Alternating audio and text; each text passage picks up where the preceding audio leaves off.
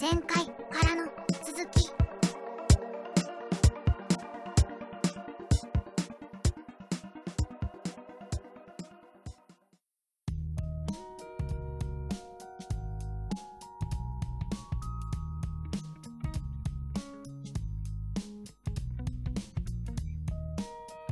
じゃあ、シャアのくだりのその話から広げるとするとさ、うん。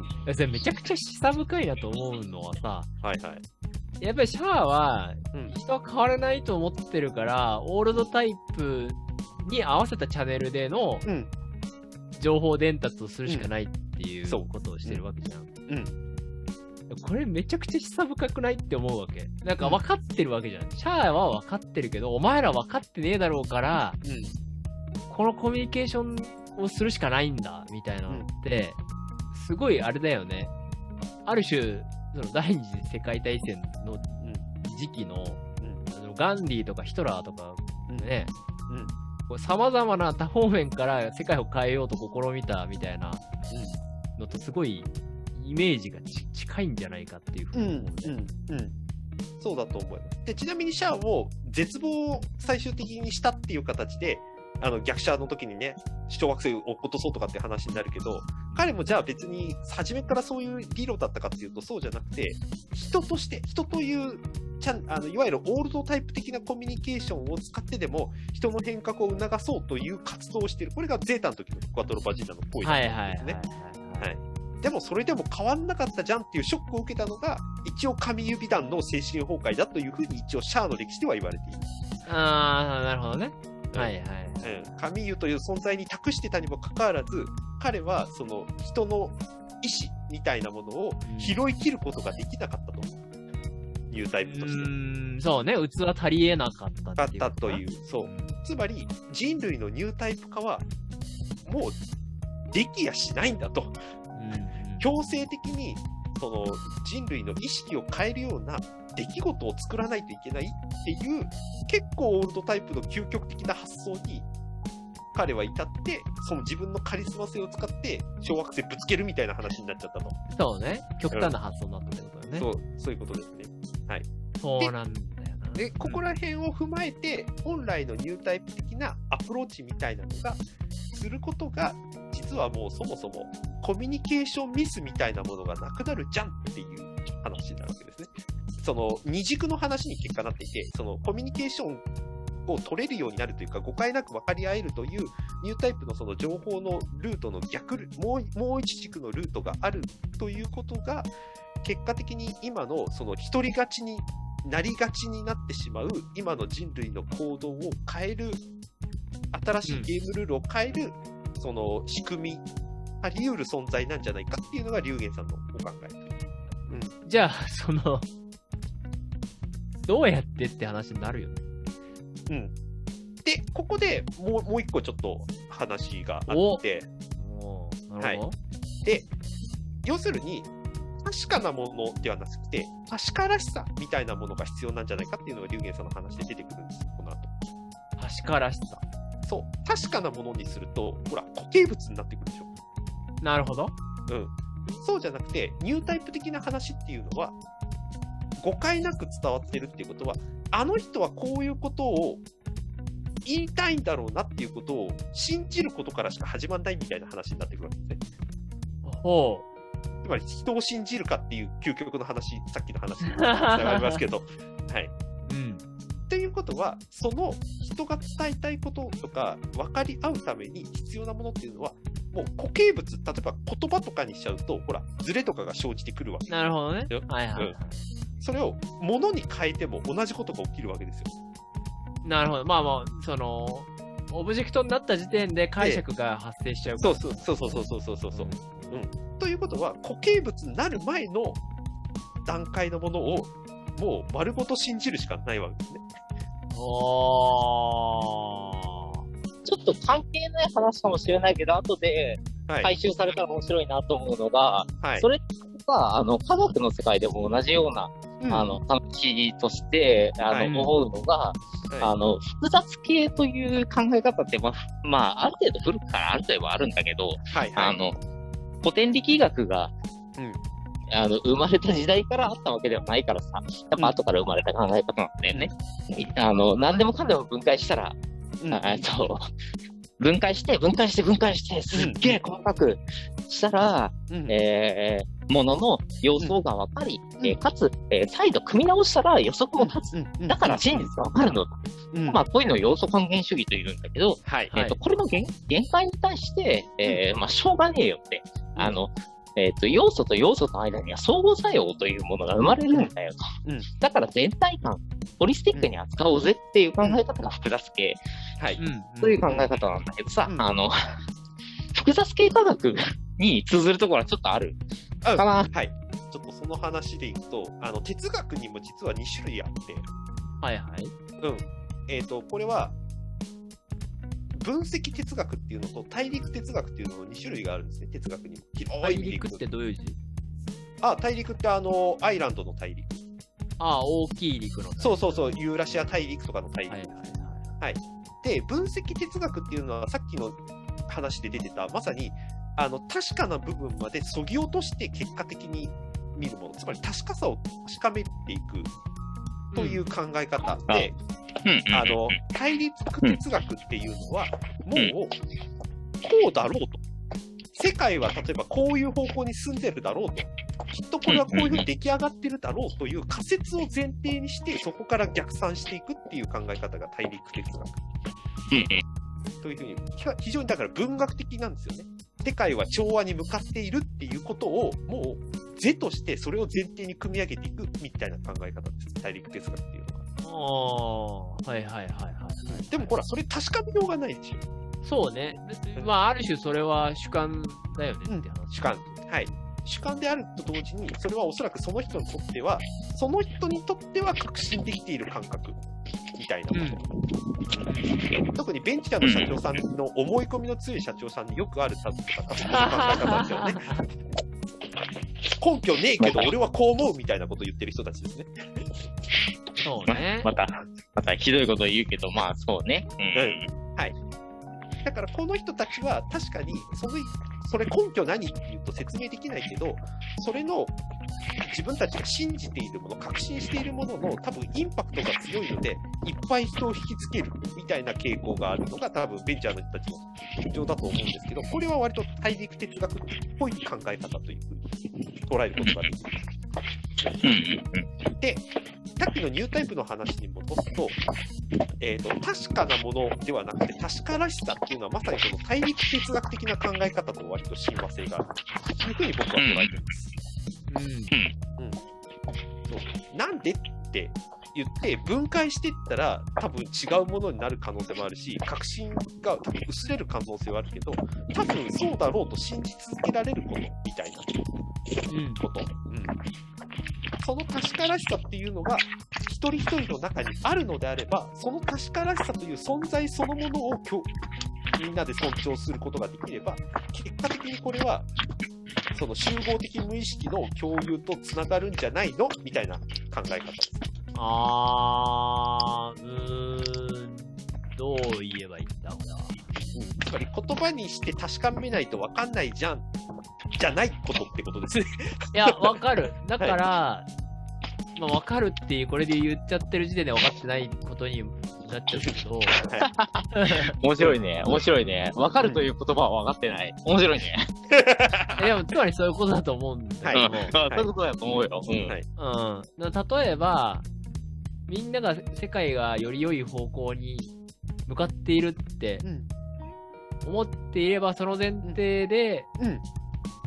結果的に進むよね、みたいな、うんあそういうことだよね。そうです、そうです。みんながそれを前提が共有、心から共有できているのであれば、世界は平和に向かって進むはずだと、まさにだから、あれですね、有意識的な話になってくるわけですね、これが。うんうんうんうんうん。はいだからこれ有意識的な思想と多分、あの、親和性がとか、そのまんま直結してくるのは多分こういう考え方ですよね。言語で説明するのではなくて、確からしさをみんなが共有していくっていうこと。うーん。そうね。あー、なんだろうな。今の話さ、何らかのその方法によって確からしさをうんできるだけ共有しようみたいな。はい。それがオールドタイプ的なアプローチになりかねないっていうことなんですよね。えなるほどね。だから既存のコミュニケーションパスじゃ、それは成し得ないんじゃねえかって話。そうそういうことです。はい。そういうこと、そういうことになります。それはシャアも絶望しますよ。っていうことだと思います。理ね想を言葉で追求し続けていったら、その通りに世界が動かなかったっていう結果を突きつけられちゃったからですね。でもそれはもう、しんどいもの。ちょ、ちょっと、あの、サイコ的に言うと、あの、はいオールドタイプ的な努力を積み重ねる話と、うん。そんなんスポーンといけんねんっていううんところで、ニュータイプとオールドタイプの違いがあるって言ってんじゃねえのっていう。うん。はい。まあ、それはもうあれでしょ。だから基準の違いだよね。基本的に。うんうん。うん。うんニュータイプがニュータイプの基準である限り多分、OS が違うなってなるわけでしょ？まあまあまあ、そもそも OS を変えようって言ってるわけだから、まあそうなりますよね。で、OS って書き換え可能なのが次の興味になる。みたいな話うんだろうな。はい。だからこれが荒屋敷の書き換え、バナ屋敷の書き換えって話になって、多分瞑想の話とかになってくるんでしょうけど、ちょっとそっちは、えあの、別の機会に置きますね。そこまで行っちゃうともう、全然違う話になっちゃうから。うん。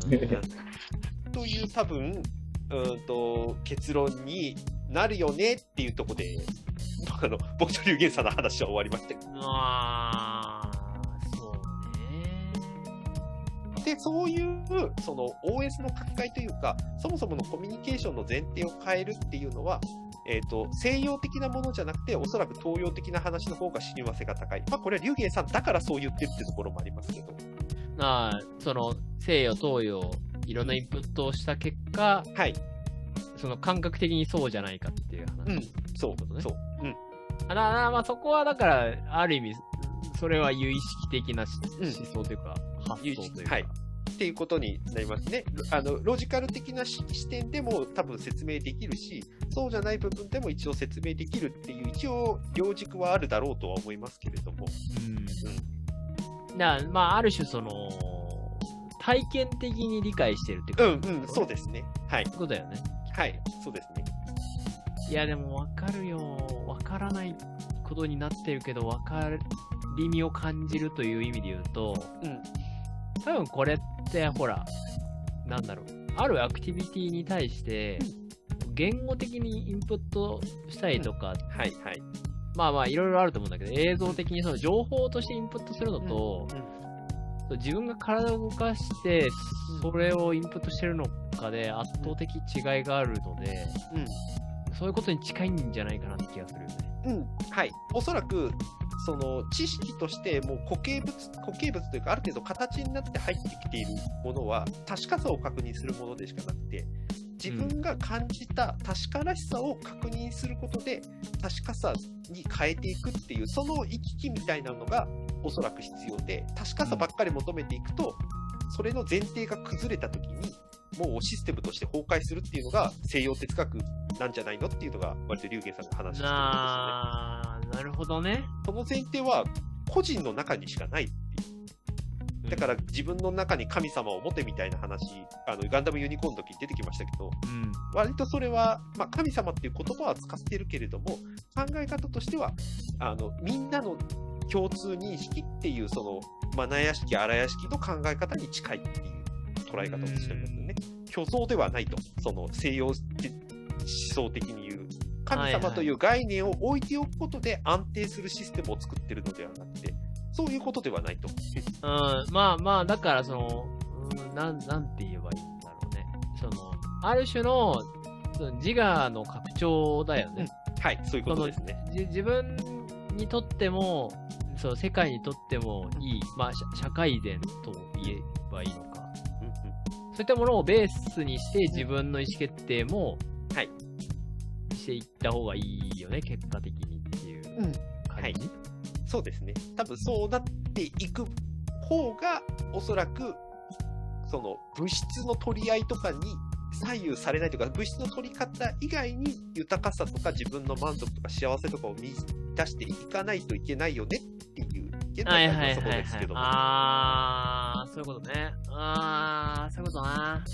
そう自我の拡張っていうのも結構言葉としては、あの、言ってることは今のこの流れでいけばすごくよくわかるんですけど、い見方を変えると、自分のその富とか、その物質的な豊かさと多分直結しかねないので、表現としては。はいはい。だからその、あうんと全体最適みたいなはい話はいとしての自我の拡張っはいていう話、ねそう、そういうことですね。はい。そう、そうね。そう今の話さ、その自自我の自、ね、自、うん己うんは、あの、己と世界の境界がある前提の言葉じゃんか。はいまあだから、これが今の、あの、話の断絶を生んでるんだよ。うんはいはいはいはい。はいほうほで、あの、自我の拡張って言った時に、己が肥大するって思うと、うん己の境界は維持したまんま、ただ面積が大きくなるはい。う。あー、なるほどねよね。。はいはいはい。で、えー一方で、えっ、と、別の考え方をして、己の境界というものがないっていう点で、うんあと全部、あの、人類一個であるみたいな、その、なんかエヴァンゲリオンみたいな発想するはいはい。と、えっ、と、えー拡張するというのは、まあ、つまり、だから、ただ、面積広がってるんじゃなくて、融合してるだけだよっていう。ここからそうね。広がってるよう根っこをに見えるんだけど見るって話だよね。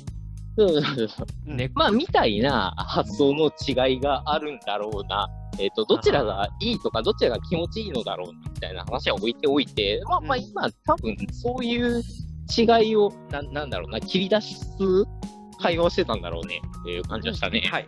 はい。本当は構造主義的な考え方をするんだったら、自我なんてものは存在しなくて、関係性の中で結果生まれてるものだっていう風なのが構造主義的な捉え方なので、あー、はいはい。あー社会そうそうだ構成主義的なやつね。そう、こっちの捉え方で言った方が、この仏教的ニュータイプ理論には近い。なあ、まあ、なるほど、なるほど。はいはいはいだはい。なはいはい。うんうんうんうんはいえーその、そっか、まあ仏教だもんね。だからその関係性の中でしかその人を規定できないよっていうのが仏教だもんね。そうです。そういうことです。そういえばそうだわ。だからけ、よくムロさんが使ってるのが、結果的に立ち現れてくるものだって、ムロさんがよく表現使ってるのはまさにこれですよね。この立ち現れてきたものでしか僕らは五感で認知することができない。そこを,、を自分だというふうに認識しているだけである。うん。うん、だから自分の体というか肉体そのものはそもそもマナ屋敷、荒屋敷から発信されたものを取り扱うアンテナでありツールでしかないっていう考え方が仏教的な多分アプローチになりますね。うん。うん。なので自分の体験とか体感で感じたものを今度は矢印を逆にしていって、マナ屋敷、荒屋敷の方に流していくことで、その感じたものを共有していくっていう誤解なくっていうのが一応ニュータイプ的なアプローチに多分なるんだろうと。もうでもなんか、超シンプルに考えるとさ、うんそうするともう、なんか同じ体験を共有するしかない。そう。まあ、全く同じ体験はないないんだろうけど、そうそう。うん同じ場にいて何かをするっていうことだよね。ということになるのと、もう一つは自分のより深くと接続することっていう多分話になっちゃうでしょうね。同じことを共有してはいないから。はいはいはいはい。いやー、うーん、なるほど。うーん、そうね。まあだからそこがあれかもね。その、分かり合えない前提で分かろうとするみたいな。うん、そう。だから、あの、同じではなくて違う存在であるということが前提でないと、確かさを確かめることすらできない。あそこは確かさなんだ。だからそこは確かさをみんなが自分が、例えばさっきの話でいくと、えっと、他者と違う存在であるということを、確かさをやっぱり求めないと、何であるかっていうのを否定できないわけじゃないですか。あー、そうね。あそこはでも確からしさではないんだ。確かさ。でも、確かさがあるから、確からしさが浮かび上がってくるっていうのがさっきの自我がないっていう話ですね。結果的に立ち現れてくるものは、確からしさなんですよ。はいはいはいはだって形にないから、それは。い。はいはいはいはい。あー、なるほどね。そういうことか。じゃあなんか確かさっていうのはあるある種の明示的なものであるわけだ。はい。結果的に明示として出てくるものであって、それが原子ではないっていう風に捉えないと、その確かさばっかりが前提にあると、さっき言った通り、その確かさがそもそも違ったって言った時に、もう根あ、元から全部崩壊していくわけですよ。すげえわかるよ、それ。だから結局それはあれなんでしょう。だからその、それは言語であり、はい。その仕組みであり区別してるってことはい、そうです。に全て起因しちゃってるってことでしょ。はい、そういうことです。でもその違いっていうものを認識しないと僕たちは自分の子を保てないっていうのが今の実態なわけです。いやー、これは、ホモ・サピエンスだなーって話ですね。はい、そうですね。だからここが脳科学と多分繋がってきていて、で、この脳科学と、実はそのニュータイプ理論っていうのは実は結びついているっていう話が、うんあの、ティモシー理論の話なんです。なるほどなぁ。こう、面白い、面白いけど、だから順番の問題だと思います、ここは。確かさと確からしさの話でいくんだったら。うんほうほう。ん？順番？えっ、順番、と、た、確からしさを積み重ねてもどうにかなるってこと？うんと、その確からしさを一発でたどり着くことは多分ニュータイプしかできねえっていう感じです。そうね。うん。だから、でも確かさ、要はその、な、なんだろうな。確かさを、いや、多分を見出すために、いろんな切り口で、空語法的に情報をうん。集めないと、そこから機能法的に確からしさが出せないってそういうことです。だからいっぱい情報に触れないとわからないっていう古典ラジオ的なアプローチになるわけですね。ねはい。この道まっすぐ行きゃ、たどり着きますって話じゃないよってことだよね。そう、そうですね。だからこの場合のそれぞれの解釈っていうのが、いわゆるこの、この今回の話でいくところの確からしさっていうほど機能につながるわけです。だから解釈を尊重することが、みんなの中にある確からしさっていうので、いいんだっていう感覚を醸成する多分、一つの流れなんですよね。これさ、でもさ、な、なんていうのあのー、結構その、社会というシステムを運営していく上で、い。えーっと、まあ、それぞれが確からしさに到達することを良しとしたときに、それが社会的にコンフリクトすることあるよね、きっと。ああ、するでしょうね。ねだってらしさだもんね。らしさ同士は差分が少なからずあるからね。それそう結構、それをどうすんのって話は結構根深い気がするし。はいそうだよね。そうだですから、あの、さっきから随時投げかけられてるのって、じゃあそれは分かったんだけどさ、っていう。はい。はいじじじゃあどうするかって、ど、どうする？みたいな。いや、うんこれマジむずい。はい。と思います。はい。まあ、マジむずいから、こういう感じでやろうっていう話が ね、固まってないんだろうとは思うけどさ。うん、だから時間た、たつ、あの、かけるしかない。宇宙にやっぱりたくさん人類が時間を置くことで、そういうニュータイプ的な人類が増えていって、最終的に人類的に交換していけばいいよっていうのが、あのニュー宇宙世紀におけるニュータイプ論の結論なわけですよ。だからもう歴史しかないって話そうそうそうそういやいやもう時を重ねるしかないと。そう、だからガンダム00でいうところの、もうイノベーターがやっぱりいっぱい生まれてくるのを待つしかねえっていう話になるわけですね。あー。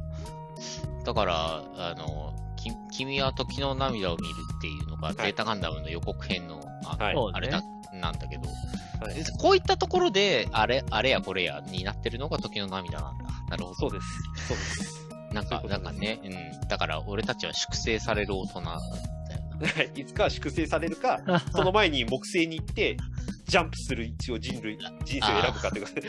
ななあ、木星か。なるほどな。木星パターンな。木星パターンはあるよ。ジュピトリス。ジュピそうでも、でも木星結構ね、あれだからね。これ、あの、なんか非常にな、なんていうか、ね、ガンダムから離れた話を、はい多かったから、あの、わざとガンダムを混ぜるとさ、あの、はいはい木星関連さ、あの、クロスボーンガンあダムーはいは系がさ、でガンガン出てくるよね。ねはい。だ、だ、なんか人生としてそ、クロスボーンに振るみたいな。うん。そう。ただ、あの、クロスボーンの前提になってるのって超オールドタイプ的な権威主義ですけどね。そうそうなんだよね。しかもなんかニュータイプがちゃんと何なのかって語られなくて、えあいつニュータイプ？はてなぐらいのセリフしか出ない。そう。もうスパロボの世界だから、あれほとんど。ただ、ただのスキルだから、まあ、あの、あそこに流れているニュータイプ。うん、でもな、あの、ニュータイプの、あの、なんていうか、その、浅瀬でチャプチャプやって一生終えるんだったら、そういう木星パターンの人生も、あの、うん選ぶ人がいてもいい。うん、いいいいよ、いいと、いいと思う。うん。えっ、と、進むか、えっ、と、己のん一生うん。で多分賄えないことに対して進むか、うん浅瀬でチャプチャプをやるかを迫られてる感じがするね。迫られてるし、なんだったらもう、イオリア・シュベンベルクみたいに冷凍睡眠で人類全部コーディネートするっていう選択肢もありますね。そうだなそうだなイオリオ・シェンベルク的、あ、でも自分は死んでるパターンだからあれなんだけど、うんイオリア的生き方は、うんあの、少し見習いたいところはああるな、うん、そう、そう、そうだと思います。はい、書物を残したりするのも似たようなことだからな、ああ、そうですね。まさにそうですね。あーうんなるほどな。なんか改めて研究やろうとか言ってるのも、あの、うんどっちかっていうと手段うんであっはい。て、で学位取れようが取れまいがどっちでもいいんだけどっていう、いうことを、あの、ところどころでこう言ってたりとかするのは、あの、うんいいやーな、なんていうか、自分の一生で賄えないから、なんかうん。形が残ればよし、みたいなうん。ことを考えてて、うん。うんまあまあまあ、そう、イオリア的考え方をすごくしてうんいるので、じゃあ俺はそっちで、お俺に言うタイプじゃないからそっちで。育てるから、ね。うん ね数百年計画ね。数百年計画だね。だいたいユーリア・シュヘンベルクは200年とかだった200年、そう。大ガンダムでいくと第7世代までいってますからね。うんはいで、あの、西暦で言うと2300何年とかはいだから、はいそうっすねまあ、うん、なんていうかね、あそこで喋ってるハゲ頭は俺かもしんないっていう。そうそうそうそう そう。残し方が書物って言ってたのは、その時の感性で言ってただけであって、うんえ映像でもよかったって話であれば。うんね、そうそうですよね。で、はいかつ俺がハゲたらああいうこと かもしんない。そうそうそう。ぜ全部あの、キーワードを入力しておいて、これがかた出てきた瞬間に全部ロック解除みたいな感じにしとくみたいな。うんそうそ のトランザムみたいな。で、で俺好みの、そのね、あの、人体端末みたいなのそうね、いっぱい。まあ、ティエリはそんなに好みじゃないわけでもないから、まあ、な、な、な、なる、うんあるかもっていうね。そうですね。話。まあだからもうちょっと、えっ、と、龍玄さんが別の切り口で話してたのが、これ去年の僕龍玄さんに行った時にも同じ話で出てきた認知と認識の話をもう一回してたんです。うん。うんうんうんうんはいに認知と認識の話とは？認知と認識？あ、認知とそうそうそう。ああ、認元は知と認識か。うん。そう、元はほら、えっ、と、確かムロさんが話題出していた、あ僕らがメタ、メタ認知って言ってるのは、社会学的にはメタ認識のことを指しているから、僕たちの言ってるメタ認知って間違ってたんじゃねえのっていうのを確かネタでどっかで飛ばしてたんですよね。はい。あの、あの、はい。あの、そうだね。それを最初に投げかけられたの俺だわ。そうだよ、そうだよ。忘れてたわ。うん。それを、だからたまたま僕、見た僕が、その、割と近い時に、龍玄さんのとこ行った時に聞いてみたんですよね。認知と認識の違いって何すか？って聞いたら。そしたら、その、知と識について話をしてくれて、密教的な。はいはいはい。で、識っていうのは、その、そのものの、あるを確認することみたいな話をしていて、例えば、湯飲みは、例えばこれは〇〇でできているとか、こ丸丸い形をしているっていう、あるをうんたくさん確認すること。今、えっ、と、世の中で言われている、例えばマインドフルネスだとか、うーんと、老子で言うとこのタオみたいな話は、僕に言わせるとみんな式である、知と言ってる風に見えていることっていうのが龍玄さんがその時話していたことで、うん。知というのは何かというと、この茶碗はお茶を入れるものでもあるし、お花を植えることもできるし、これで土を掘ることもできるよねっていううん。ことが知であると。うんつまりその形のあるから、本来の役割以外のことも含めて、それの使い方、活かし方、活用の仕方、みたいなものを判断できる力のことみたいな話をしてたんですよね。うんうんえっ、と、今人類に必要なのは知である。式ではない。式は積み重ねればたくさんはいはいはいはい。当然前提として土台として式は必要なのは言うまでもないんだけれども、それを積み重ねていくことは、別にそれはね、AI には勝てないし、コンピューターには勝てないよねと。うん。うん。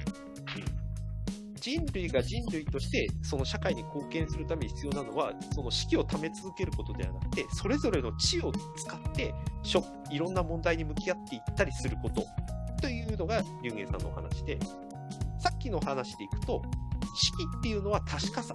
知っていうのがおそらく確からしさなんじゃないかなというふうに僕はその時捉えて、龍賢さんと話したら、なんか大体似たような、あ、そんな感じみたいな話はしてましたね。うーん。今の話からするとさ、うん。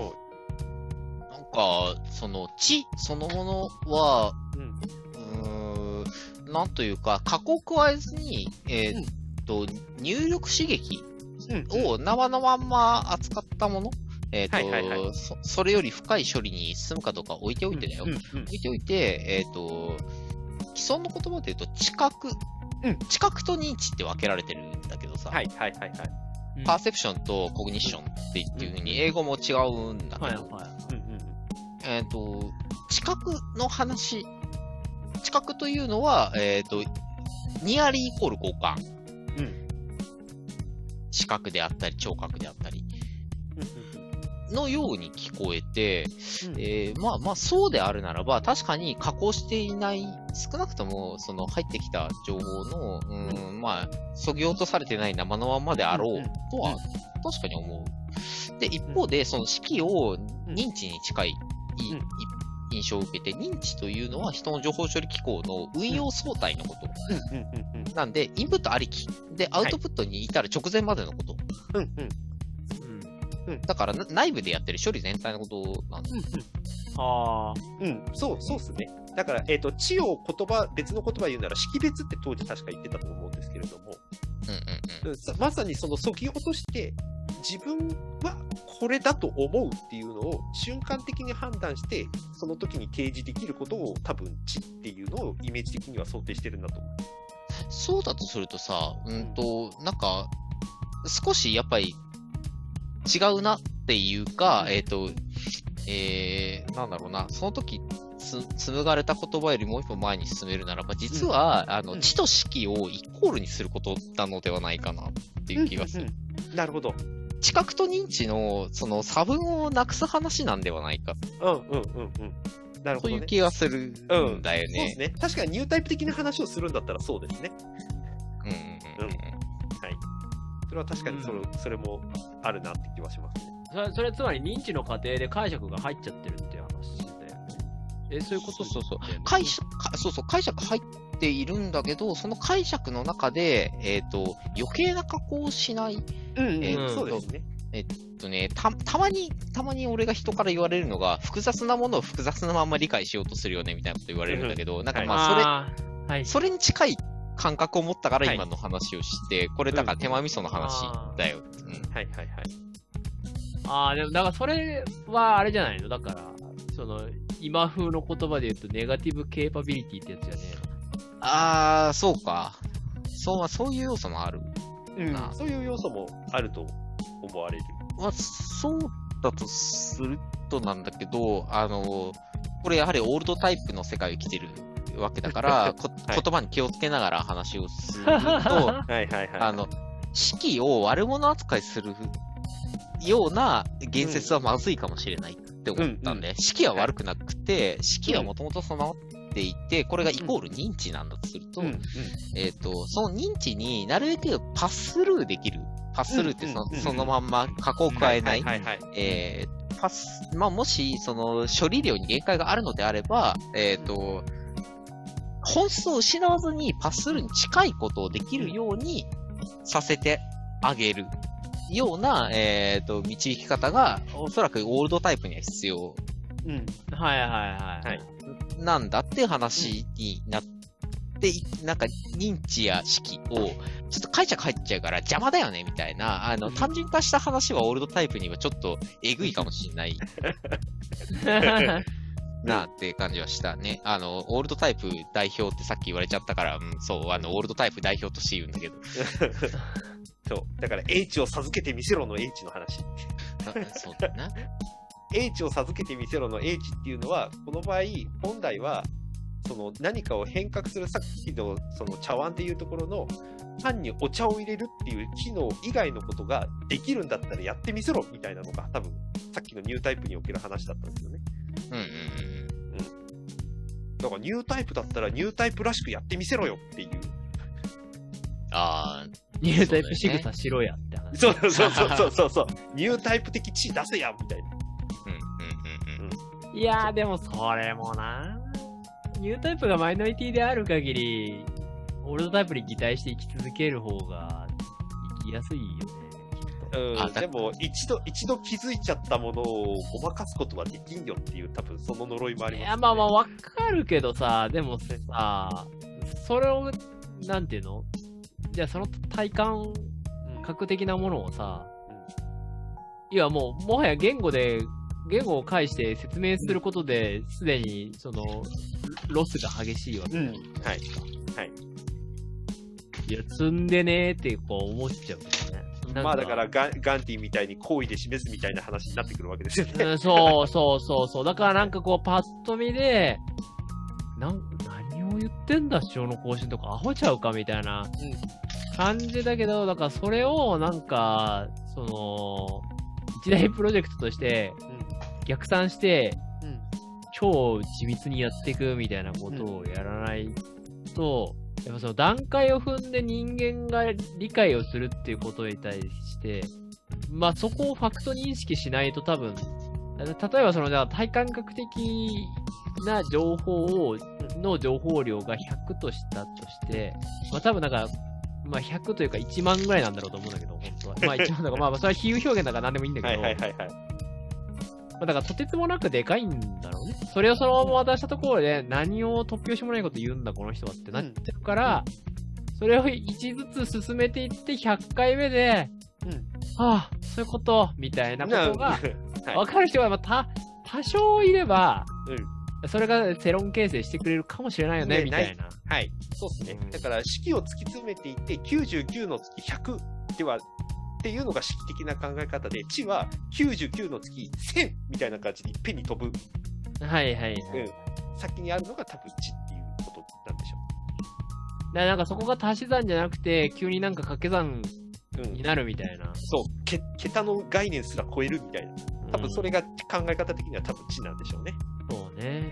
でもそれをおそらく説明することは非常に難しくて、説明するっていうこと自体が、その式的なアプローチになってしまうので、結果、その瞬間ごとに提示をするしかないのが多分知っていうことなんだろう。うーん、そうね。いやーまあ、いやーまあ、そういうことだよね。うん。だまあ、な、なんていうの？な、なんでも多分一緒だと思うんだけど、な、なんていうの？教科書的なインプットを授けられたところで、はい。それがしっくりこないのはうん。当たり前で、はい。なんかね、その、そそれをやってる人を目の当たりにした方が、なんか結果的インプットがむちゃくちゃでかいみたいな話だと思うから、うんうんうんはい。そうそうそう。そうそうそうだと思いますというか、おそらくそれが、うんと確かさと確からしさの多分関係に近いんだろうなっていうふうに僕は思ってます。ああ、でもなんかそう考えると、な、なんていうのかな。あの、じゃあその確からしさをう受け入れる、られる状態に自分を持っていっておくことがすごい大事で。うん。うん多分それが最善手だと思います。おそらくは。だまあそ、それが、なんかあの、そうね、言語的表現で一番近しい感じで言うと多分、その素直であるみたいなことうん、例えばねはい。はい。ってことだよね。おそらくそういうことでしょうね。あー、まあでもなんかそういう、だからその非言語的解釈を非言語的解釈だからと言って、切り捨てない気持ちが大事みたいな。うん。うん、まあ、まずはそうだし、あの、それはそこのストレートなアプローチの話だと思って、もう一つは、さっき言った通り、確かさを確認していった中で、あれこれこうなんじゃないかって思ったことを大事にするっていう話してますね。うんうんあー、まあもしかしてこうかもっていう自分の仮説を信じるみたいな話？はい、そうですね。次回